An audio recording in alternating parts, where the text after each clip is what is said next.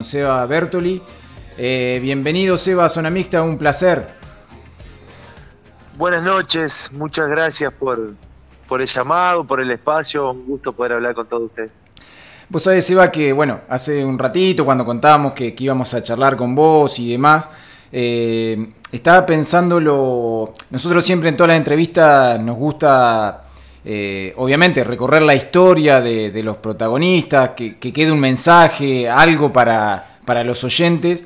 Y pensaba en esta época de, tan difícil de la pandemia, viste muchos jóvenes que están en el último año, por ahí se tienen que, ir a estudiar y dice, uh, me, agarró esto a mí, justo, qué mala suerte.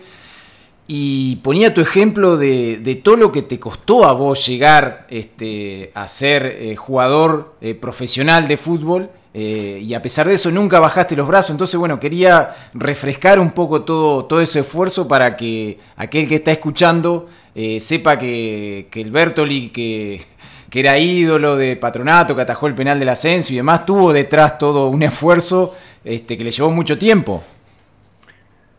Sí, sin duda que fueron muchos años de mucho esfuerzo, fueron muchísimos años frustrados también, donde no podíamos cumplir los objetivos, en lo, individual, en lo individual y en lo grupal también. Y bueno, después de ir sorteando todas las piedras que tuvimos en el camino y los palos en la rueda que, que fueron presentándose, llegaron las buenas. En una clara muestra de que siempre lo más importante es seguir intentando, es seguir buscando tu objetivo, tu sueño, y eso fue un poco lo que a mí me motorizó siempre, ¿no? Eh, ir detrás de un sueño, más allá de todos los inconvenientes que iban surgiendo, no claudicar. Y al final del camino y casi al final de mi carrera llegó el premio a ese sueño por cumplir, que era jugar en primera división. Debuté con 38 años y ya con casi 18 años en primera, jugando no en primera división de fútbol profesional, sino en, equipos de primera, ya sea torneo argentino o lo que sea, cuando empezó mi recorrido a jugar en, la categoría mayor. Creo que fue un premio a, no claudicar eh, y a sortear todos los inconvenientes que fueron surgiendo. Un poco llevado a la actualidad en este contexto de pandemia, que sinceramente a cada uno nos ha golpeado seguramente en algún sentido eh, es también un ejemplo a, poder aplicar, ¿no? Eh, contexto difícil, social, emotivo, de objetivos, de trabajo. Y hay que seguir, hay que seguir intentando, hay que seguir trabajando, hay que seguir buscando y, bueno, a mí el fútbol me dio ese ejemplo de vida, gracias a Dios. Claro, vos, vos contabas, bueno, ese, ese no claudicar, que me imagino obviamente vos en tu cabeza eh, con ese objetivo fijo, pero al lado tuyo también hay personas, digamos, una esposa, hay hijos que por ahí, viste, vos decís, bueno, mi objetivo es este, pero entre comillas por ahí estoy eh, quitándole tiempo a ellos, perjudicándolo de alguna manera. ¿Cómo, cómo lo manejaste a eso? Sí, a ver, eh, es fundamental también en cualquier objetivo de vida tener sostenes al lado, ¿no? Y que te vayan acomodando cuando las cosas no salen que te vayan justamente sosteniendo, que te vayan reforzando o acompañando cuando las cosas no salen para, para seguir con el espíritu elevado en búsqueda de, de, seguir, intentando. Y en ese sentido también mi familia, mi señora, mis hijos, mis padres que me acompañaron desde siempre. Eh, tengo una familia, gracias a Dios, que me acompañó a, a, poder cumplir con ese sueño y que considero determinante también, eh, no solo en lo deportivo, en cualquier ámbito, una persona que se proponga un objetivo, es importante sentirse acompañado, ya sea para un estudiante a poder terminar sus estudios, para eh, un emprendedor poder llevar adelante su emprendimiento. Cada objetivo y cada persona que lo tenga es importante sentirse respaldado. Y a mí, gracias a Dios, eso siempre estuvo al pie del cañón con, toda mi familia. Claro. Eh, vos, eh, como decías, te, llegaste eh, grande, de hecho fuiste el, jugador más longevo en debutar en primera división.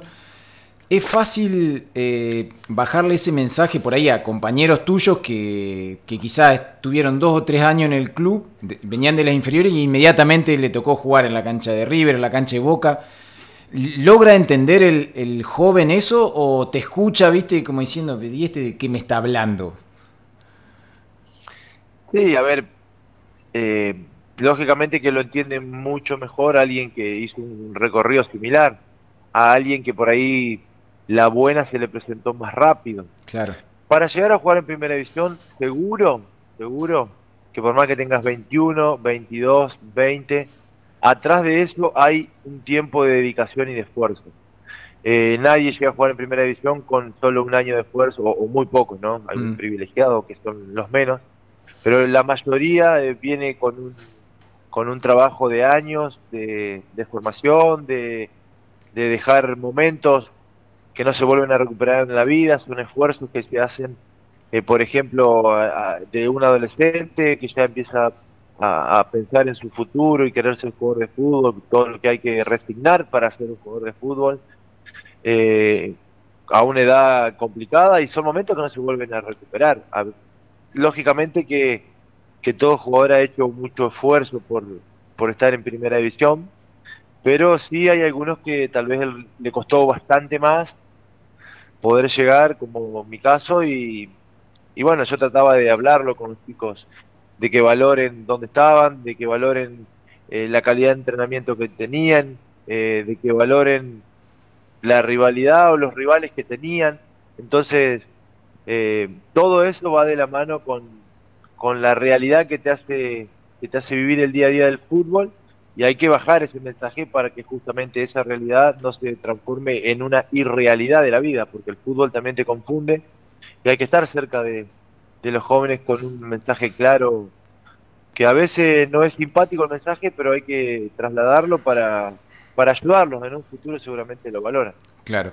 Eh, a vos, eh, digamos, esa irrealidad o esa burbuja en la que vive el futbolista, obviamente, por ahí no porque quiera, sino porque este, el mismo deporte te va llevando. O sea, ustedes tienen un médico a disposición, tienen kinesiólogo, tienen hoy nutricionista.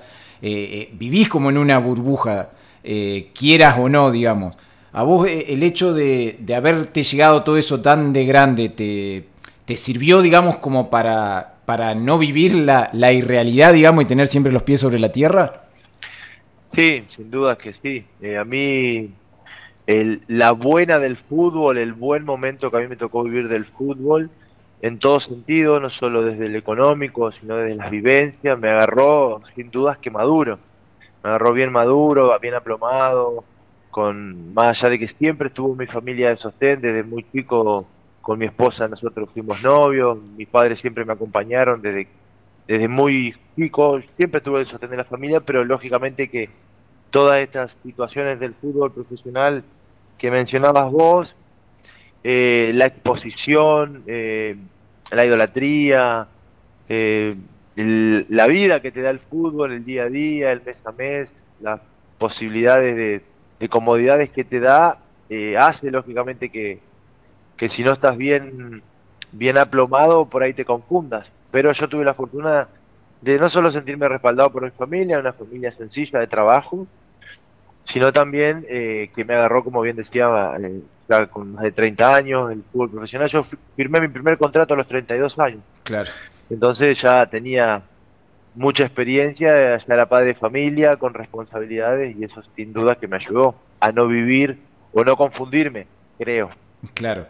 Eh, justamente eh, lo que vos marcabas recién de, bueno, la idolatría, el aplauso, eh, ustedes generalmente, o sea, como te decía hoy, son el foco de atención, o sea, o te aplauden o te insultan, pero no, no pasan desapercibidos nunca, digamos, dentro de una cancha. Una vez que, te retirás y, eso no está más, ¿se extraña? ¿Cómo lo asimilaste vos? ¿Te costó? Sabes que no. Eh, a mí el reconocimiento lo sigo sintiendo a diario. No, lo que sí no me hablan del domingo. Claro. No me hablan del partido que pasó, porque yo no estoy más en cancha. Pero el reconocimiento, eh, el saludo en la calle, eh, este, esa palmada de la gente, esa sonrisa que cruzas en la calle, más allá que en este contexto de pandemia con los barbijos mucho no se ven, se ven más las miradas pero, pero uno lo sigue percibiendo, lo sigue sintiendo, eh, el respeto también.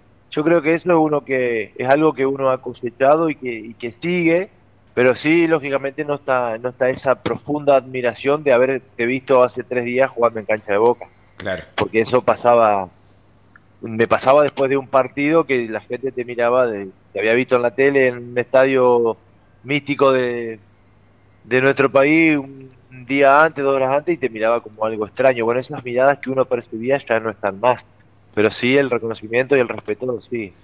Claro. Y, y, en casa, Seba, ¿cómo, cómo te, te, acostumbraste y te, adaptaste a que, bueno, que ya no te levantabas temprano para, para, ir a entrenar, que volvías, que tenía que tener tu siesta, tu dieta? ¿Cómo, cómo te fuiste acomodando ahí? No, a ver, yo, eh, lógicamente, antes del retiro fui trabajando, de hecho, estoy, estoy involucrado y me sigo levantando todos los días temprano porque tengo mi trabajo, mi mm. responsabilidad, presido un organismo provincial y y fui abriendo otras puertas que me mantengan activo, ocupado y donde poder descargar esa adrenalina que no iba a tener más el fútbol. Claro. Eh, hoy tengo otras responsabilidades que me hacen eh, el día a día, tener el día a día cargado, con muchas responsabilidades, mucho trabajo y seguramente eso ayudó a, a esa transición de dejar de jugar y un día levantarte en tu casa y no saber qué hacer. Bueno, a mí no me pasó. Eh, eso gracias a Dios no me pasó y lo fui, fui preparando también el terreno para que no me pase. No sabría, yo sinceramente del fútbol lo único que extraño es el vestuario, los mates con mis, amigos, mis compañeros de equipo, los objetivos, pero yo me retiré y no jugué nunca más, no partí más una pelota más que con mis hijos. Ah, mira vos. me dediqué a otros deportes, terminé muy agotado, la exposición y la presión hace también que, uno vaya perdiendo eh, ese, esa alegría de de lo que implica la competencia. Y me retiré con la decisión totalmente eh, aceptada y sabiendo que había abierto otros campos a investigar, otros campos donde poder avanzar y seguir vinculado a otros a otros ámbitos para seguir, porque la vida continúa. Claro, el fútbol te jubilás a los 40 años y tenés media vida por delante, eh, donde hay que empezar a hacer otras cosas también y bueno, por suerte pude hacer eso. Claro. Eh, el hecho del desgaste mm, también tiene que ver con que, bueno, eras obviamente un referente del club, el capitán, todo eso lleva un desgaste, un desgaste extra. Y en mi caso sí, por ahí yo fui una persona eh, eh, muy muy referencial con Patronato, era la referencia, no solo el arquero, sino que más allá el capitán tantos años, 16 años en el club, viéndome todos los domingos la gente, en cancha, en todas las categorías, era una referencia y no era solo un jugador, tenía por ahí mayores responsabilidades hasta, hasta institucionalmente. Eh, y bueno, y pelear el descenso sinceramente es, es, estresante, es agotador. Todo el tiempo de que estamos en primera división hemos estado en el club en esa situación. Se ha ido agravando y cada vez ha estado más difícil pero se han ido cumpliendo los objetivos, ya sea por la pandemia o faltando cinco minutos, pero se fueron cumpliendo los objetivos y, el club sigue en primera, gracias a Dios.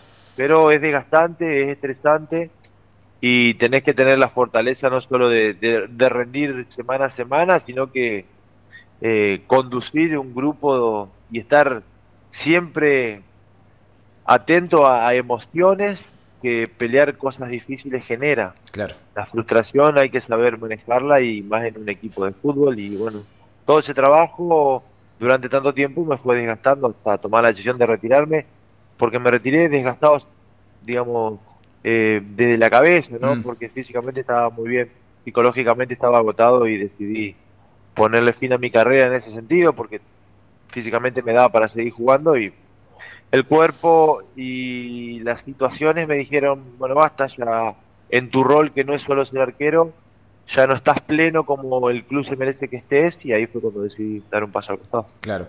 Eh, vos contabas, bueno, recién de que extrañás el vestuario, la, la, adrenalina esa de, salir a la cancha o de, bueno, que tener una salvada como tuviste que este, le permitió a Patronato seguir en primera división en algún momento, no lo mismo, pero alguna sensación similar, ¿has sentido, este, ya sea como concejal o actualmente al frente del Instituto Becario, por una decisión que tenés que tomar o, algo? ¿Has sentido algo similar o, es imposible eso? No, no, no, no tiene, no tiene comparación. Eh, no tiene comparación la adrenalina que genera eh, estar adentro de una cancha, manejar sensaciones, humores, externos, eh, es muy distinto a cualquier ámbito, y ni hablar un ámbito de un ámbito de oficina o mm. por ahí, más allá de las decisiones importantes que hay que, hay que ir tomando, eh, esa adrenalina, de esa energía, esa vibra que se siente adentro de una cancha, yo creo que no voy a encontrar nunca más en ningún ámbito eh, algo similar. Eh, pero bueno, lo disfruté mucho, fui muy feliz. Gracias a Dios en mi carrera fueron mucho más las buenas que las malas. y me retiré completo con, con todos los objetivos cumplidos.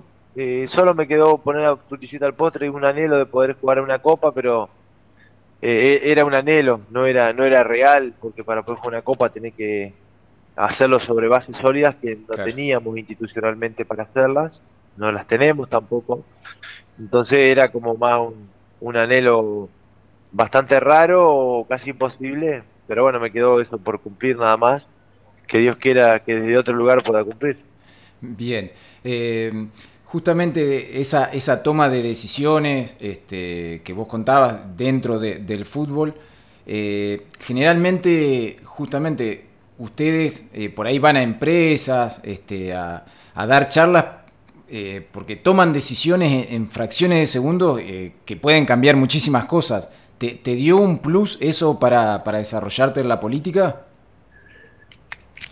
A mí me enseñó mucho eh, la actividad deportiva y el rol que cumplía a, poder trabajar en conjunto, en equipo, mm. en, entender que lo más importante siempre es el objetivo institucional que el individual y que en este caso lo, traslado al Instituto Becario, si cada área cumple su objetivo, seguramente la gestión va a ser va a ser buena, entonces trabajamos en conjunto con todas las áreas del instituto y, estoy muy conforme con el equipo de trabajo que hay. Eh, eso me lo enseñó el fútbol. Claro. Eh, porque es un deporte de conjunto, un deporte de objetivos en conjunto y sin duda esa toma de decisiones o ese ir trabajando en conjunto lo aprendí del deporte y, hoy lo puedo aplicar en otro ámbito. Bien, eh, estamos hablando con, Seba Bertoli. Te, hago las últimas, Seba, eh, agradeciéndote desde ya el contacto. Eh, vos recién decías, ojalá pueda este, lograr ese anhelo desde otro ámbito, este, de, competir a, nivel internacional alguna copa. Eh, ¿Sigue presente el sueño de, presentarte a, Patronato como candidato a, dirigir la institución? Sí, sí, estamos, presentamos lista, eh, estamos a la espera de la finalización de, la pandemia, del, DNU en realidad y a partir de ahí es donde se va a poder convocar a asamblea y elecciones presenciales. Pero lógicamente presentamos nuestra lista, estamos trabajando en el día a día eh, con, el padrón, con, con el padrón que han exhibido, que no es el definitivo. Estamos teniendo lógicamente varios inconvenientes, varios palos en la rueda de la conducción actual, eh, que los vamos sorteando y nos vamos enfocando en nuestro proyecto, en nuestra idea, hablando con los socios y esperemos poder llegar al momento de la elección con el mensaje bien claro para todos, que nuestra intención es proyectar un club, proyectar una institución con objetivos claros y no, no emparchando situaciones como sucede en la actualidad. Eh, queremos tener un proyecto de institución, un proyecto institucional para es el que estamos hablando con los socios día a día y sin duda que con la idea firme y convencido de que podemos hacer un hermosa, una hermosa transformación en el club porque entendemos que los mejores años deportivos que ha vivido la institución son estando en primera división, del cual fui parte, y consideramos que se ha desaprovechado este gran momento deportivo para gestionar y poder crecer institucionalmente. A partir de eso es que nosotros planificamos y proyectamos un club eh, y estamos acercando esas ideas claras, ese proyecto claro a, socios día a día. Claro. Eh, ¿Tenés algún eh, espejo eh, a, imitar? O, bueno, o vos decir, mira, me gustaría apuntar a cómo está haciendo, no sé, por decirte un nombre cualquiera, estudiantes o Newells. ¿Tenés algún ejemplo así de club que diga, mira, a mí me gusta cómo trabajan, me gustaría ir en esa dirección?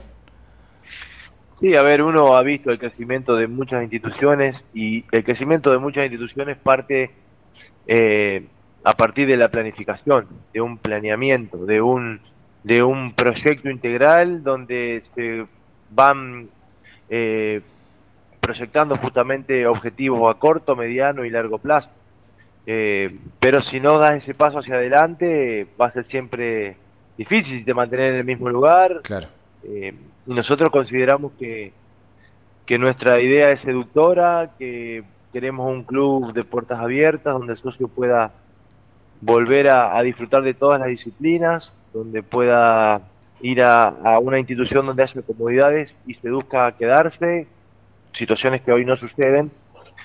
Pero sí, lógicamente hemos visto en estudiantes, en Lanús, en Vélez, en talleres de Córdoba, mm. en Belgrano de Córdoba, instituciones que han crecido desde una proyección eh, y apostando fundamentalmente a la formación para poder generar capital genuino y así autofinanciar eh, todo lo, que se va invirtiendo en el club para el crecimiento institucional.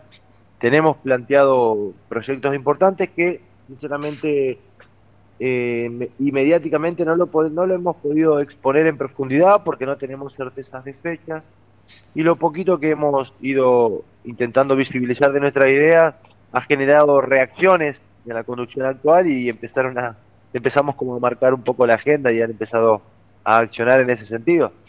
Eh, pero llegado el momento vamos a profundizar y sí tenemos muchas ideas que hemos ido captando de distintas instituciones donde han crecido muchísimo y donde hoy son ejemplos eh, ejemplo a nivel nacional e internacional también. Claro. Eh, ¿Tenés miedo o pensaste en algún momento que este, exponías toda esa idolatría que conseguiste con tantos años en el club, siendo referente? Eh, ¿Lo pensaste en algún momento decir, ¿para qué voy a por ahí exponer todo esto que, me llevó años este, construirlo, este, porque sabés que la dirigencia este, siempre se acuerdan cuando el equipo anda mal, si el equipo anda, anda bien, nadie se acuerda que quién es el presidente ni nada. Sí, es una realidad y yo lo declaraba siendo jugador. El, ser dirigente es ingrato, eh, más en un fútbol tan competitivo y donde solo se observa el resultado. Lo decía cuando era cuando era jugador, ¿eh? y siempre agradecí el trabajo dirigencial de, del club y no es de eh, no es de ingrato hoy presentarnos en una lista. Sí, consideramos que somos un grupo de gente con ideas nuevas, que el club necesita necesita un cambio de rumbo para el crecimiento institucional donde es una institución donde hace 52 años que no hay elecciones. Y haber planteado una elección, el club ya ganó porque se están viendo acciones que no se vení, no se veían viendo por, el letargo propio que uno visibilizaba, pero lógicamente que he pensado en, en, lo que pongo en riesgo, pero no hay no hay nada que primero que no pienso nunca nunca veo el vaso medio lleno siempre lo veo eh, perdón, nunca veo el vaso medio vacío, siempre lo veo medio lleno. Y, y, nos veo como grupo conduciendo el club. Eh, hay un padrón muy chiquito que demuestra el club que tenemos. Hoy se habla de 600 personas que tienen condiciones de votar, que sinceramente para un club que juega en primera división es un número eh, preocupante. Y, y bueno, en ese sentido, con un padrón tan chico, lógicamente que, que fácil no va a ser el camino, pero yo ya siento que el club ganó. Lo más importante es que el club ganó y nosotros nos involucramos en esto para darle vida democrática y saludable en cuanto a disidencia, en cuanto a las ideas que cada uno pueda exponer.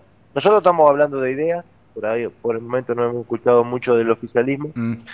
pero, pero bueno, ese va a ser nuestro camino y creemos que es el mejor para el crecimiento institucional. Los riesgos siempre están cuando los desafíos son importantes. Si no hubiese pensado así, seguramente no hubiese sido jugador de primera división, porque estuve siempre corriendo en desventaja y con, riesgo a, la frustración. Y por suerte pude cumplir el objetivo. Exacto. Bueno, Seba, muchísimas gracias por el, contacto. Eh, lo mejor, obviamente, para, para, lo que viene. Y como vos decías, ojalá esto sirva eh, para que patronato este, gane, ya con el solo hecho de que, haya elecciones y que, crezca como, como, institución, obviamente es un referente de, nuestra provincia, es el único club que tenemos en, la máxima categoría. Sí, eh, en ese sentido también queremos acercar mejores herramientas porque sinceramente hay hinchas en toda la provincia que desde el club eh, no hay empatía para toda la gente que está interesada en el club. Eh, la gente que viaja para ir a la cancha no tiene un servicio de nada. Bueno, venimos trabajando en un proyecto amplio eh, y que queremos provincializarlo porque, como bien decís, entendemos que somos el club que representa a la provincia y sinceramente saliendo de Paraná es, difícil acercar buenos servicios para la gente que por ahí está lejos de la cancha. Y en eso también estamos trabajando y tenemos, hay una peña en Novoyá, muchos chicos, Ezequiel, Gonzalo, que Cachi también, que están al frente y vienen a la, cancha. Eh, hay que generar comodidades de acceso, comodidades para que puedan sacar una entrada a distancia. Eh, distintas cuestiones que venimos trabajando para eh, el resto de la provincia, los distintos, las distintas ciudades de la provincia que sabemos que tenemos compañía e hinchas para, para poder sumar al club y bueno, y en ese camino estamos, el de la construcción y el de un cambio para dar un paso hacia adelante. Bien. Bueno, Seba, muchas gracias. Eh, ahora sí te hago la última. Si Patronato te tiene como presidente, ¿el becario pierde a su referente? No, no. Yo, gracias a Dios, hace muchos años, de hecho fui concejal, fui legislador, cuatro años en la ciudad de Paraná y jugador de primera división a la vez con el 85% de asistencia a las sesiones del Consejo Deliberante de la ciudad. Gracias a Dios toda la vida trabajé y toda la vida pude hacer dos cosas a la vez.